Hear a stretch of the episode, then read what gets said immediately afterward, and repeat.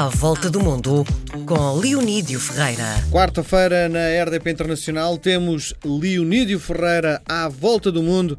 Trazemos figuras com quem o Leonídio se cruza. É de recordar que tudo isto nasceu através de uma, uma entrevista. O Leonídio veio à RDP Internacional falar do livro. Como é que se chamava o livro? Encontros e Encontrões de Portugal no Mundo. E achei que era o, o rosto daquilo que estávamos a fazer convidei o Leonido para uh, colaborar regularmente com a RDP Internacional e cá está ele, às quartas-feiras, traz-nos uh, portugueses espalhados no mundo e hoje vamos até à Guiné-Bissau. Sim, é um português que, bem, português pode ser tanta coisa, é o Charque Danif. O Charque Danif, eh, eu fui à Guiné e toda a gente diz. Esse nome não é nada tuga, não é? Não é nada tuga, mas é muito tuga, vai já ver perceber porquê. O Charque Danif, e toda a gente diz, tem que conhecer o Coronel Danif, é uma grande figura, foi cá militar e agora é um grande empresário. Bem, e eu quando estive lá coincidiu com o 10 de junho, e eu fui assistir a uma cerimónia no, no, no cemitério de Bissau, onde há o talhão dos, dos militares portugueses. E o Charles Danif estava lá porque ele eu era, era, na altura, o presidente da Associação dos Antigos Combatentes na Guiné, dos, dos, portugueses. E falo com ele e digo: sou jornalista português, estou aqui uns dias, gostava de contar a sua história de vida. Já me disseram que tem uma grande ligação à, à, à Guiné, antiga e presente. E ele dá-me um número de telefone e diz: olha, depois ligue-me para falarmos. Liguei uma vez, duas vezes, três vezes, até que finalmente. Estavas em Lisboa? Conseguimos cuidar. Não, estava lá. Uhum. Uh, e estava já com medo que os dias fossem passando e não conseguisse. E entretanto, lá vem ele, pega-me no jeep dele e leva-me a um dos investimentos que ele tem na Guiné, que é a bomba de gasolina da Galp que fica a caminho do aeroporto. Portanto, quem já foi à É o grande investimento? É um dos investimentos, porque ele também tem negócios na área do, do, do, do caju e em várias outras áreas, mas aquilo que é o símbolo, aquilo que tu podes ver, é aquela bomba de gasolina uh, no caminho do, do aeroporto. Mas é uma bomba de gasolina normal, uma estação de serviço? É grandinha, é grandinha. Hum. Uh, para a Guiné, então, é substancialmente uh, grande. E, portanto, e sobretudo estratégica. Repara, qualquer pessoa que vá a Bissau e que venha do aeroporto passa naquela bomba. Um, a nossa conversa foi lá e há uma coisa que eu reparo, que eu vejo, que todas as pessoas que estão na, na, na, na gasolineira, portanto, atender os carros, os caminhões, são mulheres. E isso foi uma das coisas que me Só dá trabalho a, a mulheres? Naquela função só dá trabalho a mulheres. Ele diz que, ele conhece muito bem a Guiné, eh, ele diz que assim, na Guiné, os homens, sejam muçulmanos ou não, têm muitas mulheres, têm muitos filhos. E, portanto, depois não conseguem uh, atender às necessidades todas, fogem dos empregos. Dos empregos, então ele percebeu, é melhor eu apostar nas mulheres porque elas dão mais garantias.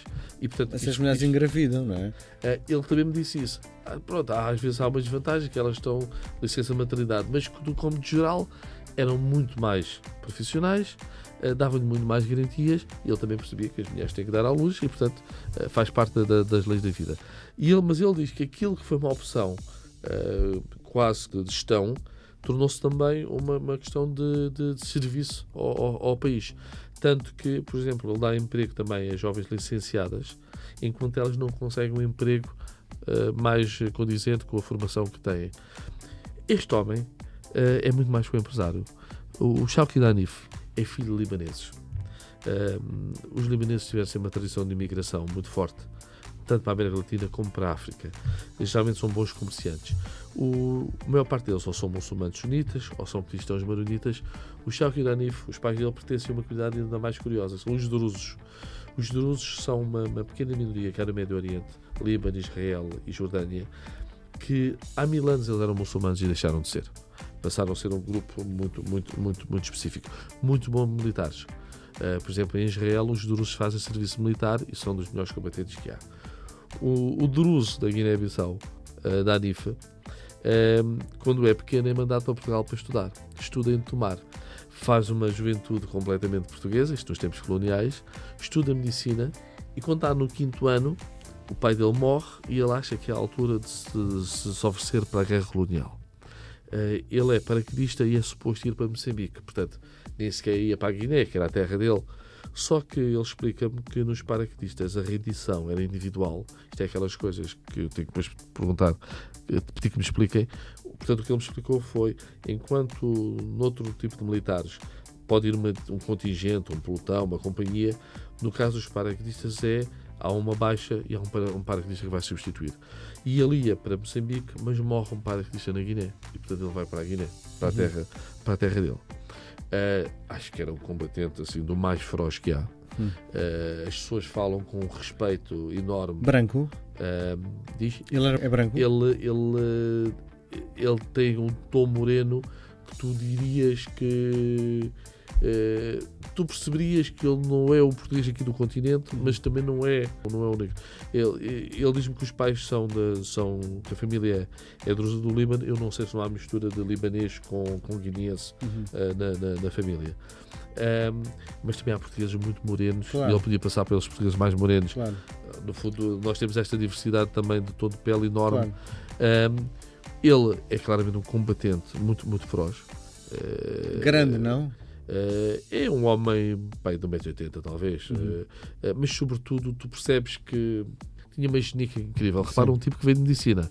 Um, e então, quando é o 25 de Abril, ele está lá. Ele, ainda por cima, o 25 de Abril foi muito coordenado por militares que tinham estado na Guiné. Ele é um dos militares, ele na altura era alferes, ele é um dos militares que colhe os tipos do PAIGC que vão negociar a independência. A independência da Guiné é mais cedo que as outras. E depois vem para Portugal. E, portanto, faz a seguir a vida dele em Portugal até que em 96, portanto, 20 anos depois, decide voltar à Guiné. Também as coisas estão mais calmas, as memórias da Guerra Colonial estão mais, estão mais pacificadas eh, e decide lá investir. Por acaso, dois anos depois, há uma pequena guerra lá, mas a verdade é que ele nunca mais se entusiasmou eh, da Guiné. E hum, a família tem filhos que estão em Portugal, eh, não tem família lá na, na Guiné eh, neste momento, mas diz que a aposta dele para o futuro é, é na Guiné e confia no país. E sabes, eu estive na Guiné uma semana e eu, tudo o que eu tinha escrito sobre a Guiné até então, à distância, era sobre os golpes militares. Uhum. O chefe de Estado-Maior morto. Ficaste uma imagem completamente diferente. Pá, completamente diferente.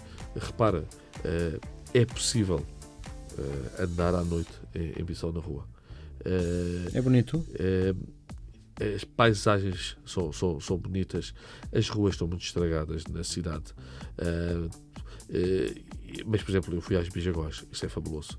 Eh, vale a pena quem quiser visitar as ilhas Bijagós, eh, vai-se de barco duas horas e depois estás no, no, quente, no, é? no, no paraíso. Sim, as Bijagós são tão fantásticas que algumas das ilhas têm hipopótamos.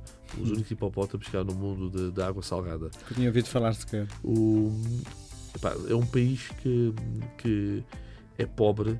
Ehm, tu percebes que é um país que deve ter tido ali uma confluência de tribos completamente diferentes, porque não só há hoje em dia cristãos, muçulmanos, animistas, como tu percebes que os tipos físicos são extremamente variados.